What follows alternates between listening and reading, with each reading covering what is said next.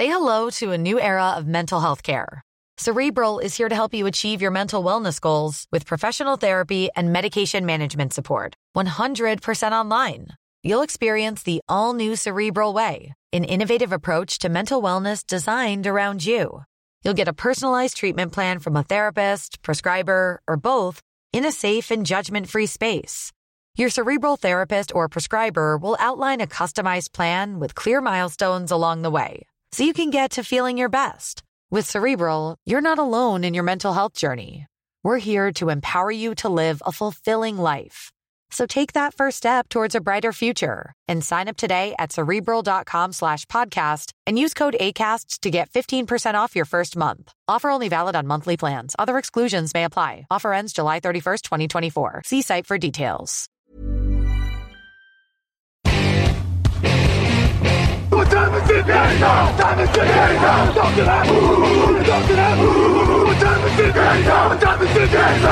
Salut à tous et bienvenue pour cette euh, nouvelle émission de Touchdown Actu, euh, nouvelle émission consacrée à la draft et consacrée au euh, Combine 2023. Euh, vous avez peut-être déjà entendu l'émission consacrée aux prospects défensifs qui ont marqué le plus de points ou qui en ont sans doute perdu, si ce n'est pas le cas. Vous avez bien entendu la possibilité de le retrouver sur le site ou sur les, ou sur les meilleures plateformes euh, de, de, streaming et de téléchargement. Euh, on va s'intéresser aujourd'hui aux prospects offensifs qui ont crevé l'écran dans le bon ou dans le mauvais sens euh, à l'occasion de ce week-end du côté d'Indianapolis. Euh, on va donc euh, savoir qui ont marqué des points, donc comme je disais, sur les positions de quarterback, running back, receiver, tight end, joueurs de ligne offensive, ceux qui ont clôturé en tout cas les hostilités du côté d'Indy. Pour en parler, il est à côté de moi de nouveau en compagnie de, de, son petit verre de verveine. Monsieur Victor Roulier est avec nous. Salut Victor. Bonjour à tous, toujours vivant, toujours debout. Tout à fait. On t'entend avec un petit écho au tout début. Mais là, euh, a ah. priori, euh, voilà, c'est c'est juste au début de tes phrases. De temps en temps, on t'entend un peu de loin. Extrêmement mais, surprenant. Mais là, en tout cas, on t'entendait parfaitement bien. Donc, euh, donc voilà, ravi de te retrouver en tout cas pour cette nouvelle émission qui, je le sais, sera animée parce que voilà, même si on l'a dit lors du dernier podcast, l'attaque sera peut-être moins à l'honneur, en tout cas peut-être moins vantée que la défense à l'occasion de cette QV. Maintenant, il y a toujours des cas très, très atypiques, très polarisants, et on va pas se gêner pour en parler dans cette émission. À commencer notamment par les quarterbacks, Monsieur Roulier. Euh, alors, il y avait cette interrogation. Aujourd'hui, on a donc quatre, cinq noms hein, qui sortent du lot, quatre notamment au premier tour. Si on part du principe qu'Endon Hooker, qui ne participait pas d'ailleurs aux ateliers, parce que je crois toujours, euh, il s'en remet toujours de sa de sa blessure récente, enfin contracté en tout cas fin mi-fin novembre. Euh, donc il s'en remet toujours un petit peu. Et je crois qu'il sera, je crois que ça a été confirmé qu'il serait euh, disponible dès, pour le début de la saison régulière. Oui, c'est ça. Mais bon, après, voilà, c'est ça veut dire ne pas avoir fait l'intégralité des camps, voilà. ne pas avoir fait après saison, enfin un peu compliqué. Voilà, problématique un peu à la Tua Tagovailoa, notamment lors de sa première année du côté de du côté de Miami. On sait qu'il va falloir peu n'avait pas 25 ans. oui. Ah oui, alors, non, mais attention, préparez-vous. préparez-vous. oui, mais bon, il avait un corps qui était quand même un peu, il avait un corps de 30 ans déjà, Tagovailoa, quand même. Je pense qu'on peut le dire. Mais bon, ça, ça c'est pas le sujet. En l'occurrence, Endonuker ne participait pas donc euh, aux différents ateliers. Il était principalement là du côté d'Indianapolis pour rencontrer les équipes. C'était également le cas euh, pour Bryce Young, hein, euh, le joueur, le principal quarterback à l'heure actuelle de cette QV, celui qui est le plus côté, celui qui est annoncé par beaucoup comme le premier choix de la draft et la source d'éventuels échanges euh, d'équipes auprès des, Chicago Bears pour récupérer le, ce, fameux premier choix. Alors pour Bryce Young, c'était des, euh, des préférences personnelles, on va dire. On a préféré se concentrer principalement sur le Pro Day. Hein, même pas de 40 yards de ce genre de choses, alors que je pense que la mobilité aurait été assez euh, scrutée de près quand même malgré tout pour le quarterback de, de Bama. Alors et l'idée, c'est pas de jouer l'agent Bryce Young, mais est-ce que tu comprends cette décision de sa part? Ben écoute, je pense qu'il y a de plus en plus de joueurs qui, enfin ou en tout cas moi j'ai l'impression qu'il y a de plus en plus de joueurs qui renoncent euh, peu à peu à ces ateliers. Euh, écoute, quand quand as déjà une vraie grosse cote et globalement tu peux pas vraiment aller plus haut que ce que tu fais actuellement, ça me choque pas de se dire je préfère être euh, Euh, voilà, donc euh, dans, dans un environnement que je connais, où je vais être assuré avec mes entraîneurs, etc. Au Pro D, je vais être plus dans des proportions pour euh, mm. pour performer que dans ce rassemblement Indianapolis avec des coachs qui sont pas les miens et tout. Bon, voilà, ça me choque pas. Non. Très bien. en tout cas, ça nous a permis de voir notamment trois quarterbacks de près, notamment CJ Stroud d'Ohio State, Will Levis de Kentucky et Anthony Richardson euh, de Florida. Alors, on va déjà s'intéresser. Alors, on va s'intéresser principalement donc à Levis et à Richardson dans cette émission parce que CJ Stroud, je parlais de Bryce Young qui était annoncé comme un numéro un. A priori, CJ Stroud a quand même la grosse étiquette de numéro 2 de la draft euh, depuis le début même s'il a marqué quand même quelques points à l'occasion de, ce combat, qu'est-ce que tu en as pensé globalement? On a l'impression qu'il y a toujours quelques petits déficits. Je pense à quelques lancers peut-être un peu, comment dire, un peu suralimentés. Mais, euh, mais en l'occurrence, euh, voilà, pour ceux qui voulaient avoir une, être assurés, on va dire, d'un point de vue timing et placement, je pense que du côté de CJ Stroud, il n'y a pas trop de soucis à se faire à ce niveau-là. Il a été très bon. Il a été très bon euh, dans, tous les sens du terme. Hein. J'ai honnêtement euh, aucun problème avec lui. Euh, moi, je dois avouer que c'est un, un joueur que avec lequel j'ai été dur, euh, qui, a, qui, a, quand même fait son meilleur match en carrière au, au meilleur moment puisqu'il l'a fait en demi-finale nationale. Mm-hmm. Euh, et, et, ouais, clairement, euh, clairement non, juste bravo en fait, parce que il, il, il était bien en place bon équilibre, euh, bon lancer. Non, non, tout était très bien. On en vient du coup à Will Levis et Anthony Richardson. Alors du coup, je te rejoins. Globalement, très bonne copie de la part de CJ Stroud. Et à mon sens, copie très intéressante aussi pour les deux autres euh, personnes citées. Alors déjà, on est obligé de parler, euh, comme on dirait outre-Atlantique, de l'éléphant dans la pièce. Parle-nous de cette prestation d'Anthony Richardson, puisqu'on sait que forcément, nous, c'est vrai qu'on est un peu, euh, qu'on en fait un peu un foin, un, foin toujours du 40 yards en disant, ah là, vous avez vu, euh, il court vite en ligne droite, etc., etc. On, sait, on se doute que ce sera pas forcément les mêmes conditions en NFL. Hein, c'est quand même rare les défenses euh, qui s'ouvrent comme la mer rouge. Euh, Anthony Richardson, quand même, on ne doutait pas des qualités physiques et athlétiques du bonhomme. Maintenant, j'en parlais lors du précédent podcast. Quand on est à 244 pounds, alors je crois que ça va faire à peu près 110, euh, 115 kilos, je vais pas me tromper. Euh, 4,44 pardon sur sur 40 yards. Tu le disais, lui en l'occurrence, à l'inverse de Bryce Young, il est sorti de sa zone de confort pour être testé à l'occasion de ce combine et il n'a pas spécialement déçu, loin de là. Ah bah il a été excellent. Il a été même euh, même pour le coup, on peut le dire assez historique. Euh, puisque euh, il n'y a que trois quarterbacks depuis 1987, donc depuis que c'est évalué, qui ont fait un 10 sur 10. Est-ce que tu peux me dire les deux autres? Qu'est-ce que ça s'appelle 10 sur 10 sur les ateliers réussis? Sur euh, la, la, performance athlétique. Griffin the Third, il n'y a pas dedans? Non. Il y en a un, il est assez facile. Oh. Un, monstre athlétique, Carolina, Cam Newton. Cam Newton. Ouais. Et deuxième, 4, 1999, Minnesota Vikings. Euh, Dante Culpepper? Dante Culpepper, exactement. Ce sont les trois joueurs qui ont fait euh, 10 sur 10 dans leur euh, histoire, entre guillemets. Euh, écoute, c'est juste absolument euh, phénoménal ce qu'il a réussi. C'est-à-dire que j'ai tweeté il y, a, quelques jours que s'il devait y avoir un joueur qui finirait numéro un à la place de Young ou Stroud, ça serait Richardson. Euh, je pense que ça peut très clairement arriver là aujourd'hui, parce qu'un tel phénomène athlétique dans une ligue qui est une copycat ligue, hein, on sait, donc qui va vouloir reproduire des Jalen Hurts, des Lamar Jackson, des choses comme ça. tu vois, je me dis un Station qui est en 4. C'est celui auquel je pensais le plus, tout à fait, ouais. Tu vois, qui a, qui a, la possibilité de monter en 1 si jamais. Bon, bah, euh, il suffit que Station, ils disent non, mais attendez, moi, je vais faire avec Richardson euh, ce que j'ai fait avec Hertz. Hmm. Et euh, les doutes au niveau du lancer, etc., vous verrez qu'ils vont être, ils, ils, vont disparaître.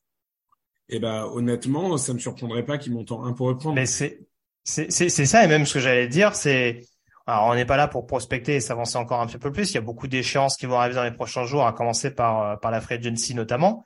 Mais cette prestation de Richardson, elle peut aussi rassurer, par exemple, si en effet les Colts sont, sont intéressés, ce que je pense également vrai, tout comme toi, euh, le fait de se dire, bah finalement, est-ce qu'on a besoin de vendre la maison pour monter en numéro un pour potentiellement aller récupérer Bryce Young, alors que potentiellement, en restant en 4, voire peut-être en échangeant moins et en s'assurant le troisième spot, par exemple, on peut quand même récupérer le joueur qui nous intéresse. Ouais, je suis assez d'accord avec ça. Je pense qu'il y a, un monde euh, notamment parce que, bon, on va pas en faire des masses avec ça, mais euh, Bryce Young est petit, c'est-à-dire que à part Kyler Murray, on n'a pas souvent vu des, joueurs de ce calibre-là.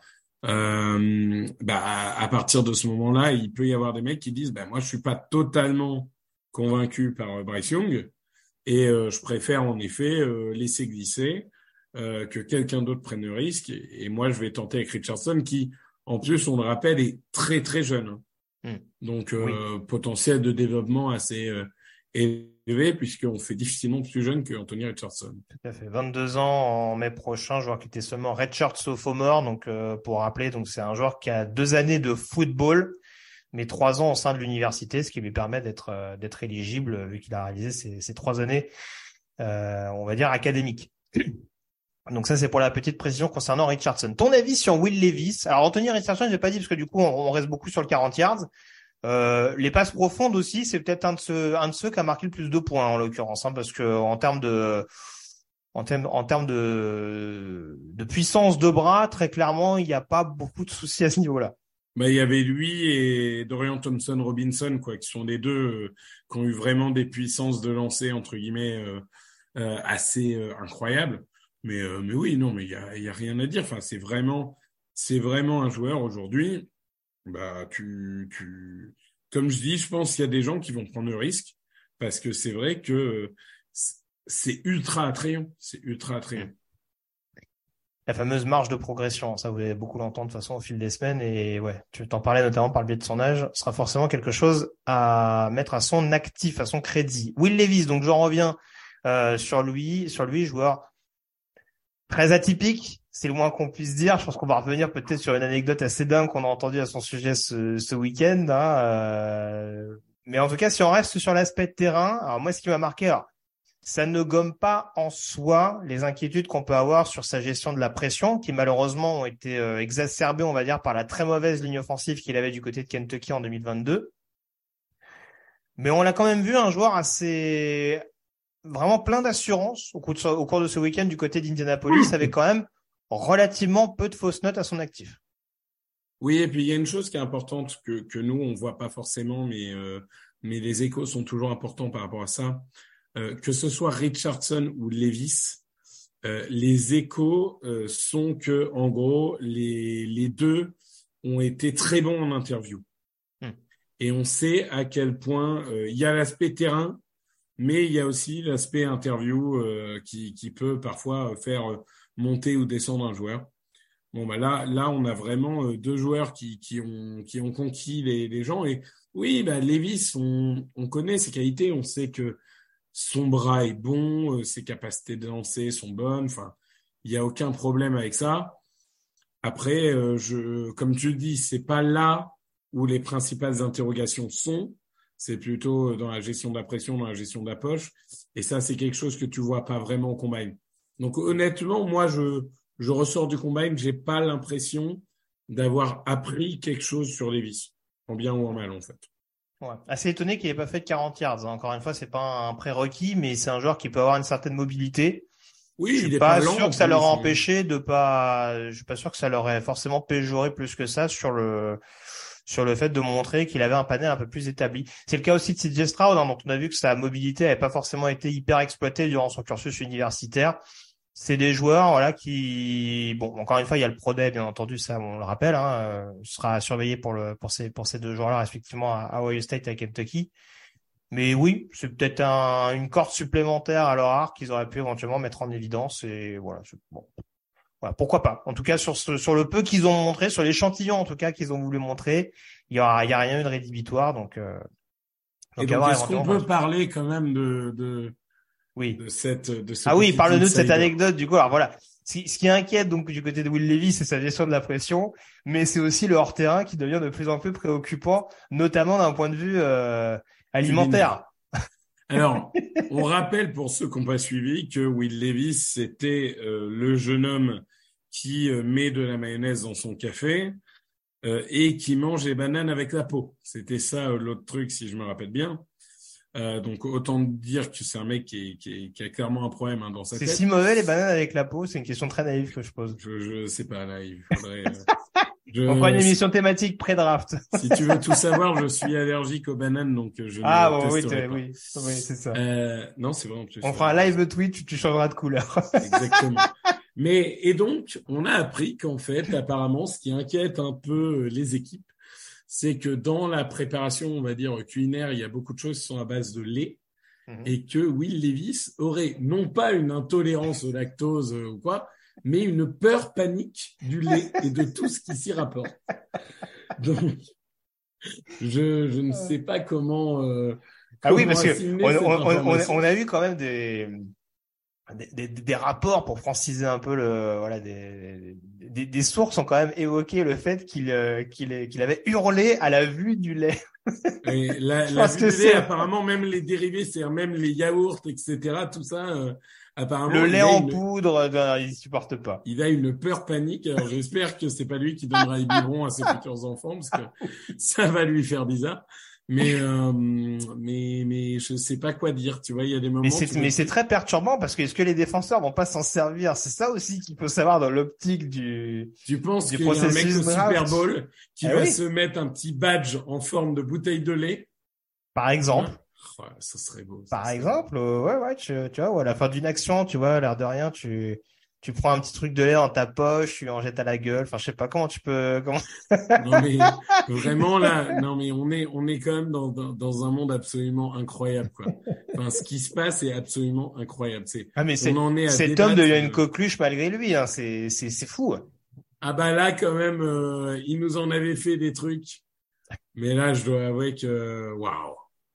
Bon, on va pas faire trop. C'est assez fort. On va pas faire trop long en tout cas sur les quarterbacks, mais en tout cas, euh, tout ça pour dire que oui, Levis et Richardson ont rassuré dans le fait qu'ils pouvaient potentiellement être draftés, ça on n'en doutait pas, dans le top 15, voire dans le top 10, très clairement. Mais par rapport à ce que tu disais, c'est vrai que voilà, s'il y a vraiment des équipes qui ont, envie de faire all-in sur les quarterbacks, rien ne paraît farfelu au sortir de ce week-end de voir des équipes monter relativement haut pour potentiellement être sûr de les, de les récupérer.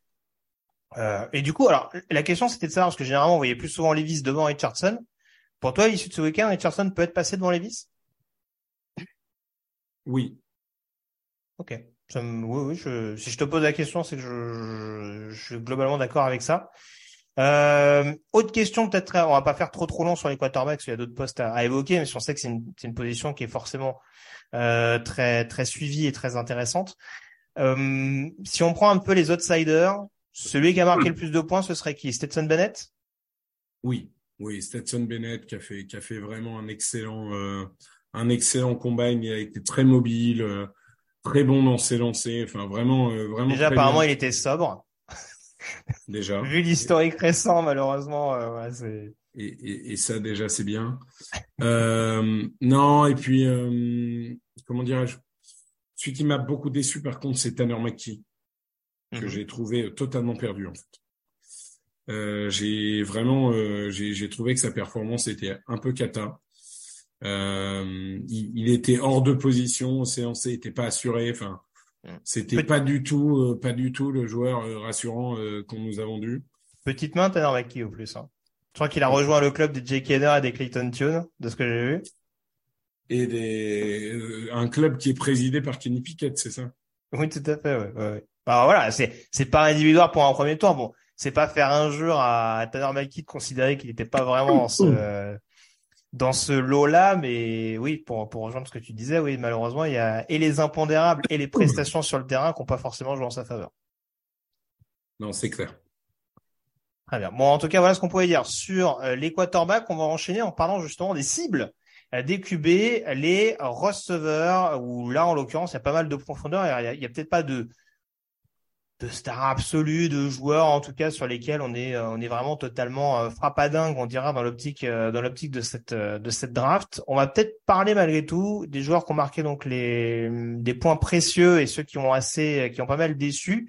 On va peut-être commencer par la déception globale. Alors c'est peut-être c'est une déception relative à mon sens parce que ça n'a pas été forcément une, un combine complètement raté de sa part, mais c'est clairement pas celui où il a rassuré globalement en termes de contenu, où il a vraiment marqué des points d'un point de vue athlétique.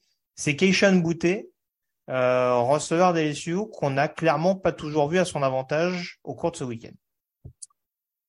Euh, oui, mais en fait, le problème, Bouté, il est assez large, hein, parce que c'est un joueur qui était euh, très mis en avant la saison dernière. Donc, 2021. Mhm. Et, et, en fait, en 2022, bah, est-ce que ces systèmes qui correspondaient pas, le changement d'entraîneur, ou en tout cas sur le terrain, il avait pas envie pendant une majeure partie de la saison. Et euh, là, on a l'impression qu'il avait toujours pas envie au combine, en fait. Donc, euh, je serais très curieux de voir ce que pensent les franchises de, de l'interview qu'ils ont eu avec lui. Mhm. Parce que honnêtement, ça donnait vraiment l'impression d'un mec qui se demandait ce qu'il foutait là et qui avait pas envie. Et c'est vraiment, moi, je jugerais pas dans le sens, euh, c'est pas genre il est pas athlétique ou quoi, parce qu'en vrai, on sait qu'il est athlétique. Mais genre juste, ce mec avait pas envie d'être là, quoi. Ouais. Mais il y a, de toute façon, c'est le, c'est plus le hors terrain qui interroge le, le concernant. Je... Oui, mais ça aide pas, tu vois. Ah non, mais clairement. Parce qu'il y en a qui ont dit oui, c'est l'environnement de LSU cette année avec le changement de, de coach, avec un quarterback euh, qui est pas un excellent Très bien. Mais là, il n'est pas dans l'environnement LSU et il veut, il a pas non plus. Non mais, euh, non mais alors encore une fois, le, le, but du jeu c'est pas de de trop extrapoler ou de surinterpréter des choses qui se sont passées, mais on a vu qu'il y a un début de saison, enfin d'un point de vue de terrain, il y a un début de saison où il a pas envie et ça se ressent. Il y a une deuxième partie de saison où il a envie et ça coïncide avec la bonne période d'LSU. Et en fin de saison, il y a cet imbroglio avec je m'en vais, non, euh, enfin je reste, finalement non, je m'en vais. Donc en fait, on a l'impression que du jour au lendemain, c'est un joueur qui peut être totalement différent, quoi. Je, je vais pas exagérer, on n'est pas dans de la schizophrénie, mais on, on a l'impression que d'une semaine à l'autre, d'une année à l'autre, on ne sait pas quel visage de Keishon Boutin on va avoir. Donc c'est ça qui est peut-être un peu perturbant dans, dans l'optique d'une draft. Il y a un talent qui est, encore une fois, on parle d'un joueur qui est potentiellement peut-être deuxième tour. Il y a des bons receveurs qui sortent au deuxième tour. Hein. L'année dernière, euh, la grosse, euh, le, le, joueur euh, sur lequel on pouvait se frotter les mains si, si on le récupère au deuxième tour, c'était George Pickens. Après, la différence, c'est que George Pickens, qui avait des problèmes de caractère aussi, était aussi descendu au deuxième tour de par l'aspect blessure. Là, c'est pas le cas de Keishon Boutet. A priori, euh, voilà, il n'y a pas de, il a pas de problèmes médicaux plus prononcés que ça. Mais pourtant, on a ce, on a ce côté, euh, cet aspect euh, entre, avec des grosses guillemets psychologiques. Où on se dit qu'on ne sait pas si c'est un joueur qui va être pleinement investi, qui va vraiment avoir une, ne serait-ce que l'exigence d'un, joueur NFL, quoi. Est-ce qu'il va réussir à franchir ce palier? C'est pas ce qui saute clairement aux yeux au sortir de ce week-end-là. Non, je suis d'accord avec ça. C'est, un vrai problème et les interviews vont être décisives pour lui. On va parler du joueur qui a marqué des points. En l'occurrence, un joueur qui était tout comme lui, tout comme Boutet d'ailleurs annoncé au premier tour euh, l'année dernière. Alors, il y a, ça fluctue un peu moins. Lui, pour le coup, il y a des problèmes de blessure qui interrogent. Et c'est aussi en ça que le combine devait être euh, extrêmement important pour lui, hein, euh, avec euh, cette blessure aux ischios qui lui a pourri toute sa saison 2022, c'est Jackson Smith Jigba. Alors on en parlait en off. on a toujours du mal à déterminer le receveur numéro un de, de cette QV. Hein, ça aussi beaucoup Addison, Johnston, pourquoi pas Flowers, hein, qu'on n'a pas vu, qu'on a, qui a, montré de très bonnes choses également lors de ce week-end d'Indianapolis. pour toi, Smith Jigba, pardon, JSN comme l'appellent les jeunes, euh, ce serait le principal receveur de cette QV. Oui. Et encore plus après le combine, en fait.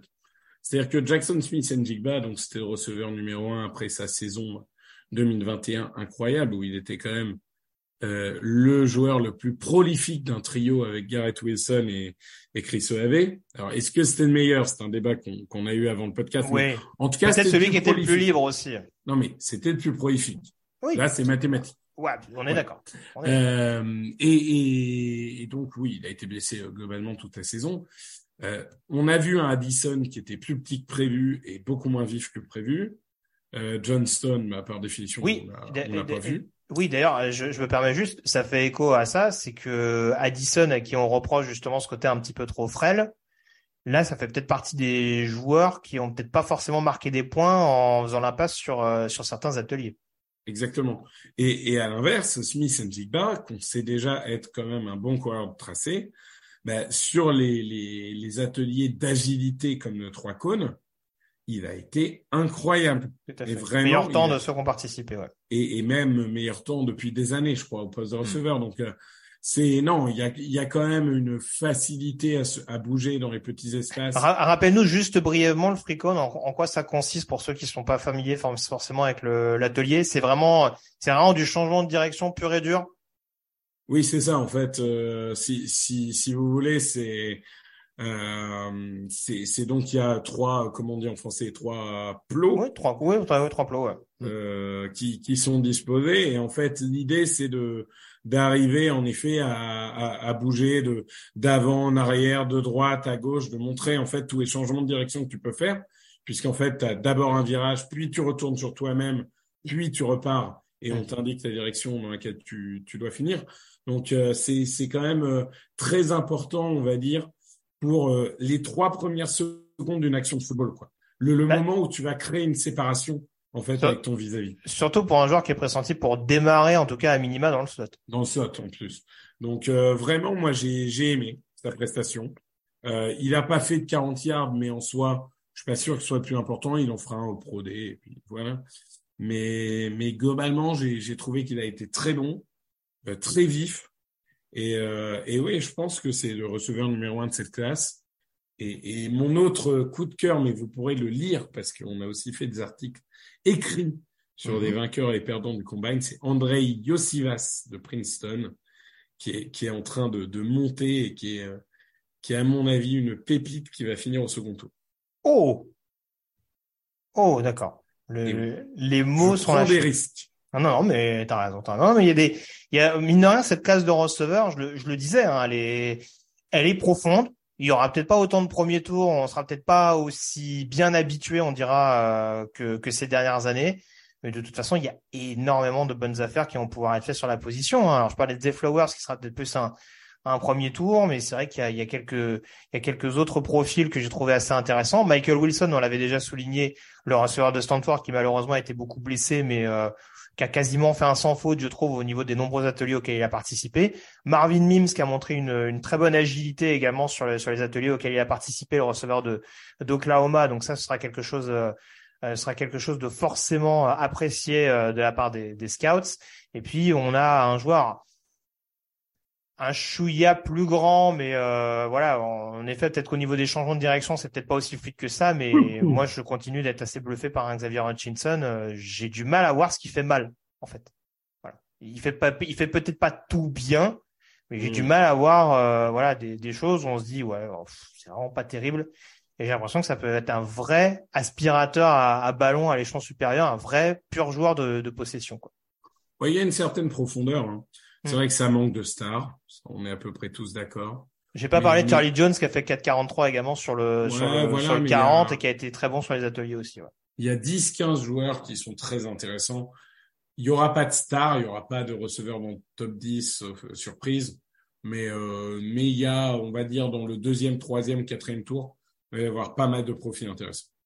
Tout à fait et beaucoup de joueurs qui peuvent prendre la vitesse. Donc ça, ça va être, euh, ça va être assez intéressant. Donc, comme on le disait, euh, sur le même modèle que Jackson Smith. Njigba. On reviendra sur les cibles et sur les tight tout à l'heure pour terminer cette émission. On va s'intéresser notamment au euh, lineman offensif pour le coup pour cette euh, pour cette troisième partie parce qu'il y a des questions qui sont posées. Alors on a un top 3 assez établi. Alors on va faire un focus notamment sur les tackles. Euh, juste d'ailleurs un petit ressenti très rapide parce que c'est vrai que les linemen étaient tous regroupés ensemble, hein, que ce soit plutôt des profils extérieurs ou, intérieurs. Si on regarde sur l'intérieur euh, assez brièvement, est-ce que tu as des enseignements particuliers que tu ressors de, des prestations des uns et des autres? Euh, J'ai été très déçu. Alors là encore, c'est partie des noms euh, euh, difficilement prononçables de Olusegun Oluwatimi. À tes souhaits, oui. Euh, qui est donc le centre de Michigan, qui, d'ailleurs, je crois, avait été élu meilleur centre de la saison ou, ou quelque chose comme ça, euh, mhm. que j'ai trouvé un peu en dedans, comme John Michael Schmidt aussi. Oui, alors Schmitz, Schmitz beaucoup plus qu'Oluwatimi, parce qu'Oluwatimi, on sait qu'il y a un profil très, alors rigide, c'est peut-être exagéré comme terme, mais oui, on sait que c'est un joueur peut-être, euh, c'est, on, s'attendait forcément à un peu moins de fluidité de sa part. Schmidt, je suis resté un peu plus sur ma fin. Pour moi, c'est quand même beaucoup plus deuxième que premier tour.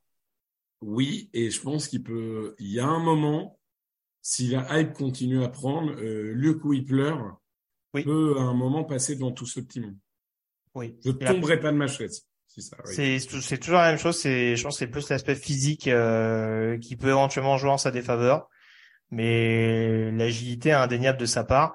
Moi je moi je prêche pour ma paroisse hein, parce que du coup on m'a on, m'a raillé là-dessus, mais euh, gros combine de Steve Ali là je trouve. Ouais ouais ouais bah il, il, il sera pas pour tout le monde ça c'est sûr, mais euh, mais beau combine. Et puis je finirai évidemment euh, par John Gaines euh, qui, a, qui, a, ah, fini meilleur score athlétique oui, des gardes. Oui, oui, oui, euh, parce qu'il ouais, ouais, ouais. Et encore, ah, heureusement, heureusement, Antonio Maffi était pas là, parce que sinon, Antonio Maffi aurait fait un énorme euh, combine également, le, le garde de UCLA.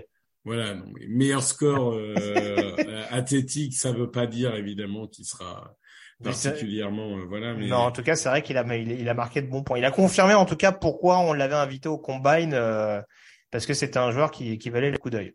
Ouais, exactement. Voilà, très clairement.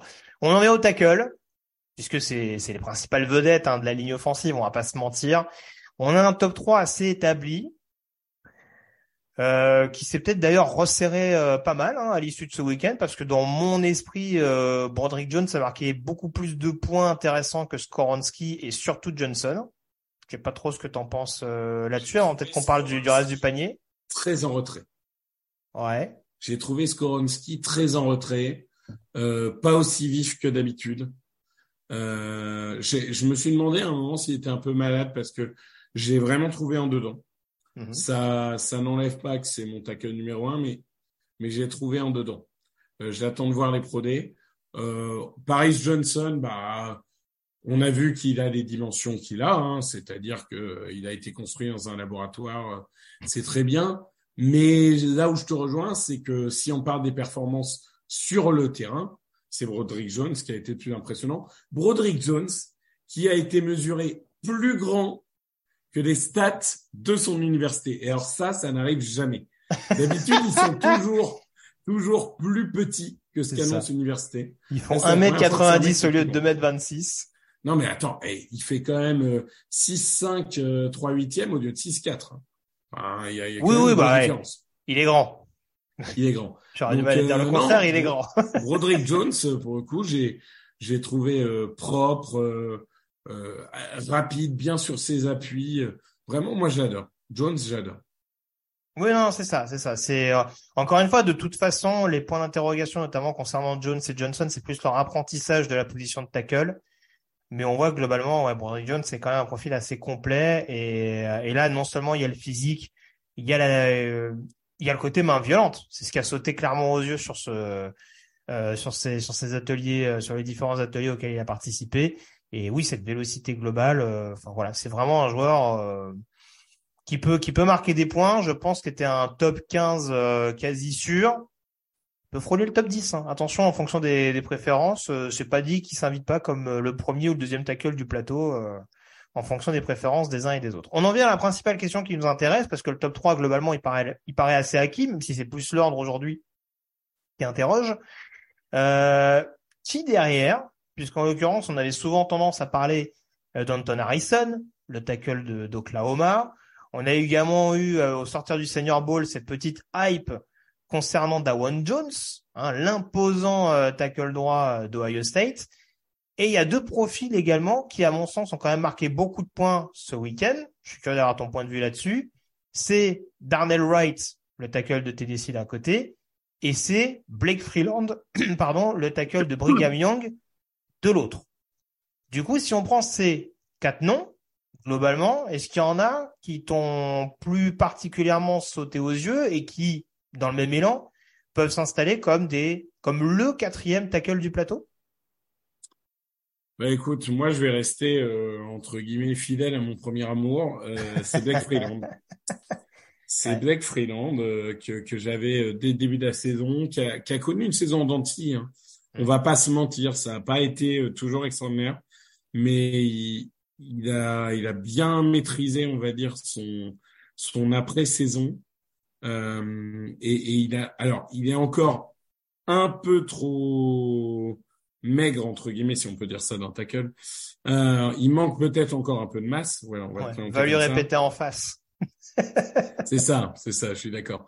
Mais par contre, euh, il a prouvé euh, ce qu'on sait déjà, c'est-à-dire qu'il est rapide, qu'il est explosif, qu'il est agile. Non, vraiment, moi je trouve que Deck Freeland, il a tout pour réussir et euh, il peut jouer à gauche. Là où Darnell Wright, que j'aime beaucoup aussi, semble quand même, et on l'a vu lors des expérimentations qui ont eu lieu à Tennessee, il semble quand même destiné à jouer à droite. Et Dawan Jones aussi, hein, parce qu'on ne fera pas croire que Dawan Jones a un profil pour jouer à gauche. Ah bah Dawan Jones, c'est euh, c'est notre cher ami de, des Patriots, comment il s'appelle? Trent Brown. Trent Brown. Alors il est beaucoup, il, alors il est beaucoup comparé, je trouve, et la comparaison est intéressante parce qu'en effet, Trent Brown euh, avait avait ce côté très très brut au sortir de, je crois que c'était Florida où il était Trent Brown à l'époque. Euh, alors j'ai vu certains qui tiquaient un peu parce qu'ils s'attendaient justement à un combine un peu similaire à Mekai Becton, parce que c'est vrai que les, les, les, dimensions sont sont pas si lointaines que ça également. C'est sûr qu'athlétiquement, ça n'a pas été aussi bluffant que Mekai Becton. Après, je pense que Dewan Jones, globalement, voilà, pour, pour, le, pour, le, pour le gabarit du bonhomme, surtout dans la NFL moderne et surtout quand on voit les linemen offensifs modernes, c'est quand même un joueur que, dont j'ai trouvé, euh, dont j'ai trouvé que l'agilité était pas déconnante. Je ne sais pas si c'est le quatrième tackle du plateau. Je ne sais pas si c'est une fin de premier tour. Pour moi, c'est à minima un début de deuxième. Mais euh, mais oui, je trouve que vraiment pour euh, ne serait-ce que pour le côté pour le profil extrêmement particulier qu'il a, euh, je pense pas qu'il ait perdu de points très clairement au sortir de ce week-end. Et juste je te laisse enchaîner là-dessus, mais pour rebondir sur ce que disait sur, sur Monsieur Terre Libre, donc Monsieur Freeland. Euh, en l'occurrence, ce qui est intéressant, je trouve, c'est que pour la première fois, on a vu une certaine régularité. Tu parlais de sa saison à BYU, même à l'occasion du Senior Bowl, et d'ailleurs, ça avait, on avait été un peu, euh, toi et moi, on avait été un peu, euh, comment dire, pas sceptique, mais on était un peu resté sur notre fin par rapport à ça, parce qu'on avait vu des bonnes prestations, notamment en match, mais des ateliers où il était beaucoup en difficulté. Exactement. Et là, pour le coup, on a eu un week-end où, quels que soient les ateliers auxquels il a participé, globalement, il y a eu un bon, un bon rendu, on va dire global, une bonne impression, euh, une bonne impression d'ensemble. Donc c'est vrai que c'est là-dessus, encore une fois, où on se dit que voilà, c'est un joueur dont on, on note qu'il y a une marge de progression, mais qui reste extrêmement attractive et dont on voit là pour le coup, euh, on parlait d'autres euh, juste avant, que la régularité peut quand même être de mise pour lui à l'échelle supérieure. Non, mais de toute façon, tous ces joueurs-là ont leur place en fin de premier tour, première moitié du second. Et, et j'ai pas l'impression qu'il y ait beaucoup de mauvais choix. Je pense que c'est des joueurs euh, qui ont tous leur, leur qualité. Et on a pu avoir un moment un doute sur cette classe de tackle. Bah finalement, ça reste quand même une classe très solide. Il n'y a pas il y a pas les la star top 5 ou podium ou machin, mais ça reste quand même une grosse classe de top 50. En fait, si tu veux, euh, on, on, rappelle toujours quelque chose parce que c'est vrai que c'est pas forcément, on a, on a tendance un peu à oublier la chose, mais pour rappeler que la position de tackle, c'est toujours la position facile entre guillemets de la fin du premier tour. On se dit qu'il y a moins de gens de se tromper. Hmm. Et c'est vrai que là aussi, mine de rien, quand on regarde, on se dit il y a les trois noms qu'on a cités. Et moi, je me dis, j'ai pas de mal à me dire que sur les quatre dont on parle là, même avec un choix en moins dans le premier tour, parce qu'on rappelle que les Miami Dolphins n'auront pas de premier tour et qu'on a donc que, entre guillemets, 31 choix dans le premier tour, il y en aura peut-être trois autres qui peuvent s'inviter en fin de premier tour. Mm. Et moins un Darnell Wright, encore une fois, même s'il a eu certaines périodes un peu compliquées, notamment lors des matchs du Senior Bowl, on a encore vu que d'un point de vue euh, qualité athlétique, euh, mobilité latérale, etc., etc., il n'y a pas grand chose à redire. Euh, Blake Freeland, tu te dis, c'est un joueur dont la cote ne cesse de grimper et ça peut être intéressant. Anton Harrison, j'ai un peu plus de doutes sur ce week-end-là, c'était assez brut. Moi aussi. Euh, c'est vrai que si on prend une comparaison un peu d'il y a quelques années, ça fait un peu penser à un autre ancien Sooner, Orlando Brown. Alors on voit qu'il faut pas présager grand chose, mais c'est vrai que là encore une fois, en fait, c'est plus une question de relativiser par rapport aux autres prestations plutôt que de dire que bah il était peut-être pas tôt ou quoi que ce soit, mais c'est juste que l'impression d'ensemble et la comparaison par rapport à d'autres prospects attendus dans les mêmes eaux peut laisser un peu sur ce sur notre fin. Mais voilà, ça va être, ça va être à surveiller. Mais en tout cas, ton quatrième tackle aujourd'hui serait plutôt Black Freeland, du coup, si je suis ton raisonnement. Ouais. Ok. Moi, j'avoue que pourtant, je suis pas un fan du bonhomme au départ. Darnell Wright, quand même, je sens bien quatrième, euh, quatrième tackle du lot. Euh, un bon premier tour assuré. Mais après, encore une fois, tu vois, ça dépend de qui pique. Parce que si on prend les Eagles en 30, hmm. euh, imaginons, on sait à quel point Owi aime, aime prendre des linemen. il va falloir remplacer Lane Johnson d'ici deux ans. Tu vois, s'il a le choix entre Freeland et Wright, je pense qu'il va choisir Wright, en fait. Mm. qui correspond plus au profil en se disant il va apprendre un an, euh, deux ans euh, derrière Lane Johnson et ensuite il sera au niveau. Tandis qu'une équipe comme les Steelers ou autres vont peut-être avoir tendance à vouloir plutôt prendre un freelance, tu vois. Mm. Donc euh, ça, ça dépendra aussi. C'est intéressant, il parle des Eagles, hein, parce qu'on a vu que Jess Tostland était très impliqué euh, dans les ateliers des linemen offensifs, donc euh, voilà, ce qui n'est pas totalement déconnant, parce que un des meilleurs coachs de ligne offensive cette saison. Euh, voilà. Mais à mon avis, il a dû avoir un œil assez, euh, assez appuyé sur certains prospects, en l'occurrence, au cours de ces sessions. On enchaîne à présent sur euh, les joueurs qui ont marqué des points et qui ont déçu sur la position de running back. Peut-être. Commençons. Alors attends, tout, je revérifie ça. Qu'est-ce qu'on avait du coup au niveau du poste de running back Peut-être le joueur qui nous a. Alors la déception. Peut-être commencer par ça. Euh, c'est vrai que j'avais plutôt rebondi sur Kenny McIntosh, running back de Georgia. Alors non pas que Kenny McIntosh était dans le top 5 de la position, mais on voyait que c'était un nom quand même qui qui montait dans les différents boards, ne serait-ce que de par ses capacités à être un joueur intéressant en sortie de backfield. C'est sans doute un des running backs a les meilleures mains du plateau. Euh, maintenant, c'est vrai que sa prestation en termes de, de vitesse et de rendu global, de fluidité de déplacement tout simplement, a pas forcément sauté aux yeux, mon cher Victor. Ben c'est ça en fait. On attendait un athlète euh, entre guillemets euh, au-dessus de la norme, sans, sans pour autant voilà s'enflammer, mais mm-hmm. on attendait quand même euh, quelqu'un qui est dans le haut du panier. Et finalement, on est sorti de là. Bah, on a eu juste l'impression d'avoir un, un joueur moyen euh, le, la sorte de joueur échangeable que tu as une dizaine de fois dans chaque draft, où il va être un peu correct en coureur, un peu correct en receveur et, et pas beaucoup plus.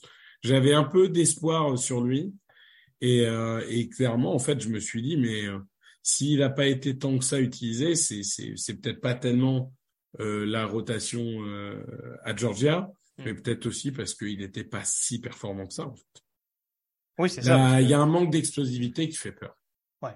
Parce que clairement, c'est un joueur, tu le dis, qui, a, qui, a quand même, qui est quand même supposé avoir du jus, hein, qui n'a pas été titulaire lors des premières années du côté de Georgia, qui était en effet lors d'un, au sein d'un comité l'année dernière, même si c'était le joueur qui était le plus utilisé au sein de ce comité. Voilà. Dans la, dans la NFL moderne, euh, oui, on a l'impression que c'est un joueur qui, en effet, alors, sera peut-être pas utilisé sur trois tentatives, plus c'est sûrement un, un gadget très précieux, notamment sur des troisièmes.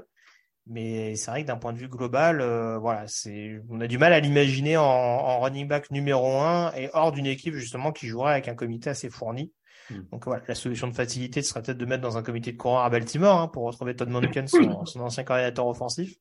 Mais en tout cas, là, clairement, au sortir de ce combine, euh, voilà, le côté vraiment euh, euh, vitesse et qualité athlétique hors norme, ça passe sauter aux yeux tout de suite.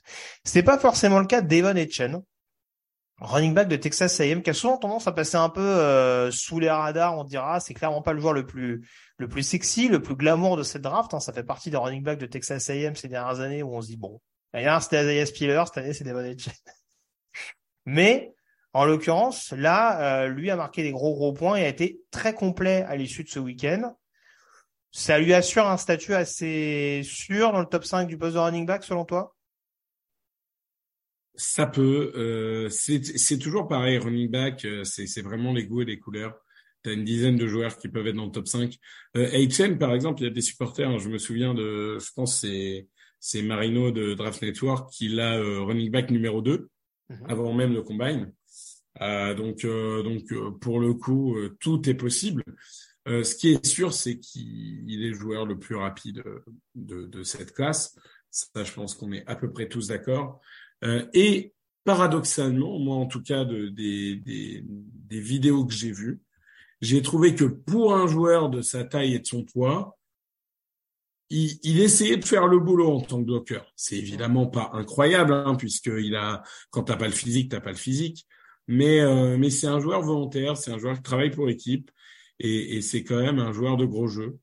Donc, euh, donc euh, voilà, c'est, c'est vraiment. Euh, je, je sais pas ce que ça deviendra, mais c'est le genre de gadget où tu te dis, bah, forcément, ça, ça donne envie parce qu'en termes de spectacle, ça peut être très très long. Ouais, meilleur temps, enfin, joueur le plus rapide en tout cas du 40 yards sur la position de running back devant Jamir Gibbs. Au passage avec un temps avec un temps de 4,32. Euh, ce qui va jouer contre lui, c'est qu'en effet, du côté de Texas A&M, encore une fois, il y a, on l'a peut-être pas utilisé dans un panel très très varié. Hein. Faut dire que du côté d'A&M l'année dernière, l'attaque c'était euh, quasi exclusivement Hitchen sur du jeu au sol, donc c'était pas forcément, euh, ça lui a pas forcément permis de se. C'était putride l'attaque de A&M. Oui, c'est ça. Voilà, je cherchais, un, voilà, je, je, je, cherchais à minimiser un petit peu, mais non, non, utiliser les bons termes.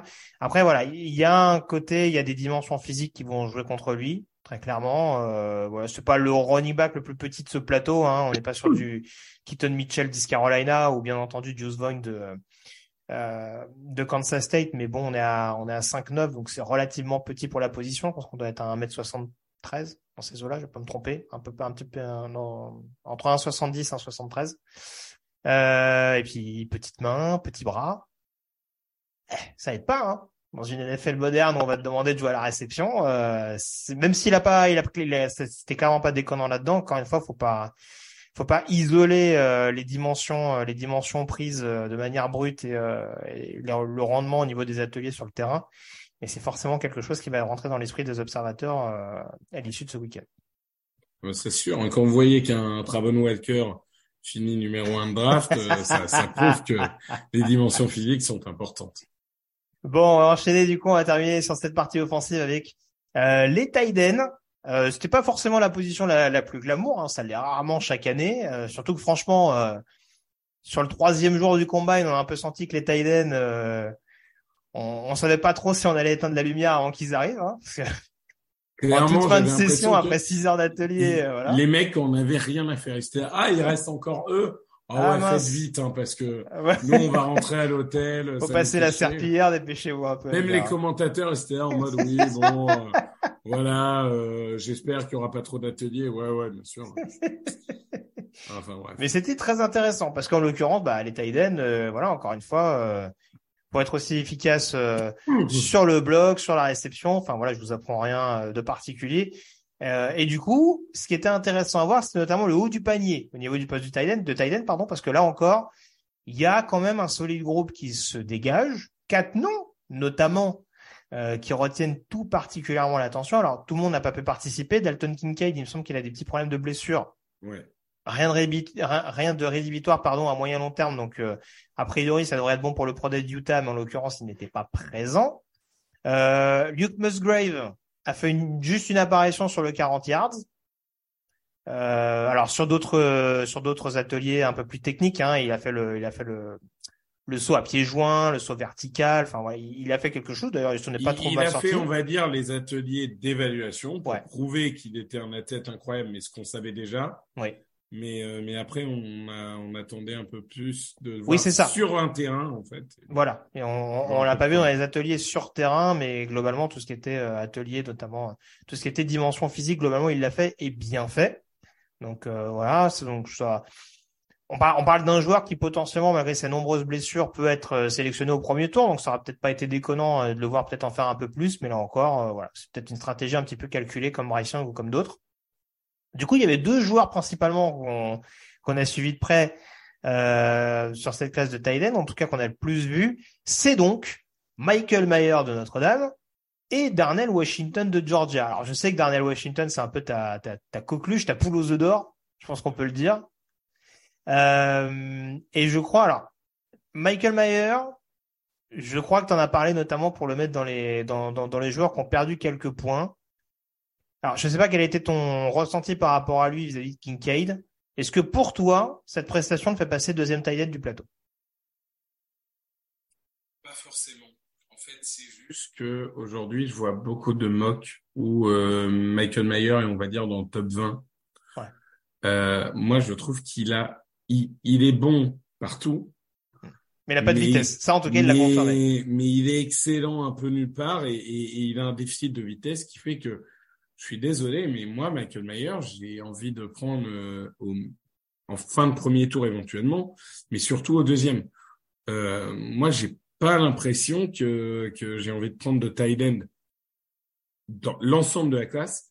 Il n'y en a pas un que j'ai envie de prendre au premier tour. Il y en a beaucoup que j'ai envie de prendre au deuxième, pour plein de raisons différentes. Mm-hmm. Mais, euh, mais je trouve que la hype, entre guillemets, meilleure, est un peu élevée par rapport au niveau réel du joueur. Bah, en fait, c'est surtout que quand on regarde, par exemple, le principaux tight end, on va dire, de la, de la ligue, euh, un George Kittle, et c'est vrai que pour ceux qui l'ont encore tendance à l'oublier, c'était 4,52, euh, je crois qu'ils ont dit sur le quand, quand, il l'a fait. Travis Kelsey, c'est 4,61. Marc Andrews, c'est 4,67. Michael Mayer, c'est 4,74. Donc la vitesse ne fait pas tout, mais c'est vrai qu'encore une fois, dans la NFL moderne, avec euh, notamment des linebackers, des safeties qui peuvent être très présents sur sur beaucoup de zones du terrain, etc. Enfin, des, des linemen qui peuvent décrocher à tout moment qui peuvent être extrêmement mobiles, euh, très fluides, comme on l'a, comme on l'a vu et comme on l'évoquait lors du précédent podcast. Si on a un tight end peut-être un peu brut entre guillemets dans ce domaine-là, ça peut être un peu problématique. En tout cas, ça peut limiter l'impact qu'il y a. Alors, il y, aura toujours cette comparaison avec euh, avec Gronkowski. Encore une fois, hein, c'est pas ce qui a empêché euh, Gronkowski, son statut de deuxième tour, d'avoir une carrière en NFL et un, futur statut de, de Hall of Famer. Mais c'est vrai que voilà, même Gronkowski, c'était 4,68 au 40 yards. Oui, oui, bah, je pense que globalement, euh, même euh, des Das Goddard ou, ou des choses comme ça, je trouve que je trouve que il est pas, il est clairement lent. Il est clairement lent par rapport à, ce à quoi on a été habitué. Donc euh, bon, je crois que c'était 4,43, je crois, Das Goddard. Mais euh, le, le fait est que euh, Mayer, moi, je le trouve bon, très bon. Mm-hmm. Hein mais je trouve pas phénoménal. Quoi. Je trouve que c'est le très bon Tiden numéro 2 ou euh, numéro 1 euh, Est-ce que titulaire, pas plus. Est-ce que c'est pas le Tiden parfait pour mettre justement dans une équipe avec un, système à deux Tiden Ouais. Non mais voilà. Bah, Parce que tu vois, bah, je sais pas si c'est l'exemple que tu allais donner. Je pense à un joueur comme Hunter Henry qui était pas très très loin dans les dans les scores. C'est pareil, il a fait 4,68 sur le sur le 40 yards et où tu vois que oui, il a quand même assez souvent été utilisé dans des systèmes à deux tight dans sa carrière, quoi. Parce qu'il avait peut-être pas forcément l'agilité, mais qu'il avait les bonnes mains. Oui, oui, et puis dans le la nouvelle franchise de Lamar Jackson, on verra laquelle c'est. Euh, avoir deux tight c'est bien vu qu'il n'utilise pas les receveurs. Euh, non, je suis méchant avec lui, c'est le système qui était construit comme ça aussi. Mais, mais euh, non, je suis assez d'accord que Meyer, ça peut être euh, dans un système à deux tight oui, mais j'ai vu euh, des comparaisons avec Gronk, avec Goddard, j'ai même vu des comparaisons avec Hawkinson et tout.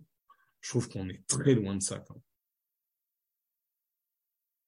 Mais Après, Hawkinson, est-ce que tu considères qu'il a fait une carrière monstrueuse? Euh, Pour l'instant, j'en suis pas sûr. Non, mais, par contre, il était monstrueux en, en bloc, en, période pré-draft et en universitaire, quoi. Hmm. Oui, oui, bah oui, bah oui, bah oui, forcément, bah c'est ce qui fait que t'es pas sélectionné numéro 7, je crois, de mémoire en Thaïlande. Ouais, 7, 8, quelque chose comme ça si t'as pas si t'as pas prouvé avant, on est d'accord. Euh, très bien. Un petit mot rapide sur Darnell, sur Darnell Washington. Du coup, est-ce que lui aussi bouleverse la hiérarchie? Et notamment est-ce que est-ce qu'il peut se disputer la place avec Luke, avec Luke Musgrave? J'ai entendu sur NFL Network, hein, je pense qu'on va pas hésiter à le dire. On est toujours très dithyrambique sur les sur les analyses de Daniel Jeremiah, donc je respecte le travail et l'analyse, mais c'est vrai que ça contribue et on sait que ça fait partie de ces de ces consultants qui, euh, euh, qui, qui, qui, écoutent de près ce qui se passe au niveau des franchises, Darnell Washington, il y a toujours cette hype premier tour. À mon sens, il fait pas des mauvais ateliers. Il fait pas un mauvais 40 yards non plus, si on part par là. Euh, bon, je suis toujours un peu estomaqué quand je vois qu'on montre des actions, des highlights, euh, des meilleurs moments où on se dit, vous avez vu, il est capable de faire ça, de faire ça. Moi, mon problème avec Darnell Washington, c'est pas la question de savoir ce qu'il peut ou ce qu'il ne peut pas faire, c'est de savoir à quelle, euh, on va dire, la question de l'endurance, de la régularité, de la constance. Et ça, pour moi, c'est quelque chose, on le voit trop souvent disparaître dans des matchs. Mais, euh, mais voilà, on est toujours dans ce, dans ce concept. Alors, je suis désolé de la comparaison parce que du coup, euh, pour moi, je la partageais totalement l'année dernière. on est sur ce concept Jordan Davis, ce côté euh, très américain euh, de la démesure à guiche.